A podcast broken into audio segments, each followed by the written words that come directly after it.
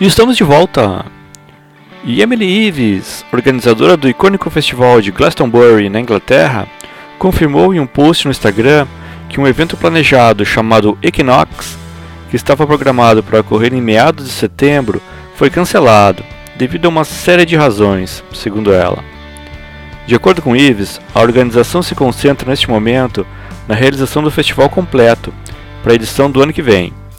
O Glastonbury, que aconteceria em junho, foi cancelado pelo segundo ano consecutivo, no final de janeiro, com os organizadores observando que, apesar dos esforços para mover o céu e a terra, ficou claro que simplesmente não seremos capazes de fazer o festival acontecer neste ano.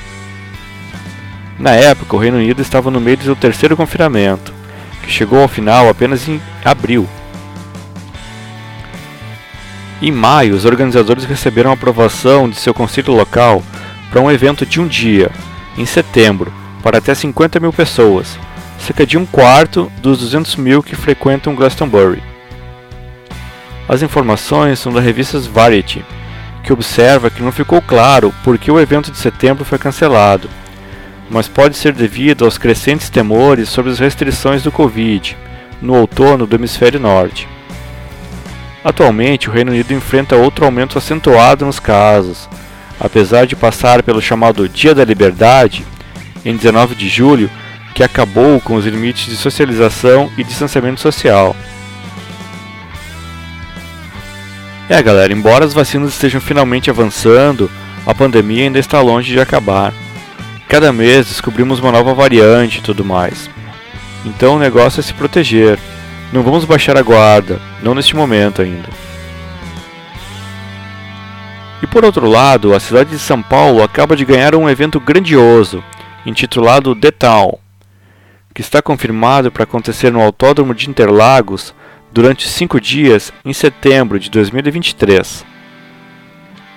O festival, que prevê um público de aproximadamente 105 mil pessoas por dia em sua primeira edição, tem a música como aliada e uma inspiração na história da cidade, seu desenho arquitetônico e seus conceitos.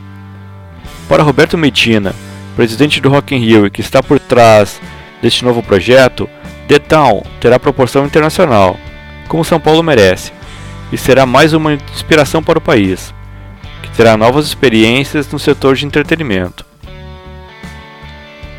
Eu vivo o Brasil intensamente, e assim como Rock in Rio, The Town nasce dessa paixão pela nossa terra, da amplificação do olhar para novas oportunidades e do desejo de que a pandemia me trouxe nesses meses de enclausuramento, de trazer algo inédito. Será surpreendente. Toda a concepção foi pensada a partir de uma São Paulo inspiradora e cosmopolita, além de pronta para sediar um evento dessa magnitude, reforça Roberto Medina. Com a chegada deste novo evento, daqui para frente, o Brasil terá em anos pares o Rock in Rio, no Rio de Janeiro, e em anos ímpares o The Town, em São Paulo. E com essas notícias, chegamos ao final desse episódio de 8 anos da sua Rádio Charlau. Espero que vocês tenham gostado. Não deixe de acompanhar os novos episódios nas páginas do Facebook, do Instagram, lá no YouTube e ainda no perfil da rádio, lá no Spotify. E se você curtiu, vai lá e compartilha. Não vamos deixar o rock morrer, galera. Porque todos nós sabemos, todo dia é dia de rock. Eu queria agradecer a todos vocês por esses oito anos de Rádio Charlau. Muito obrigado mesmo. Voltamos a qualquer momento com um novo episódio. E para fechar então eu deixo vocês com The Killers, Bad Religion e Rage Against the Machine.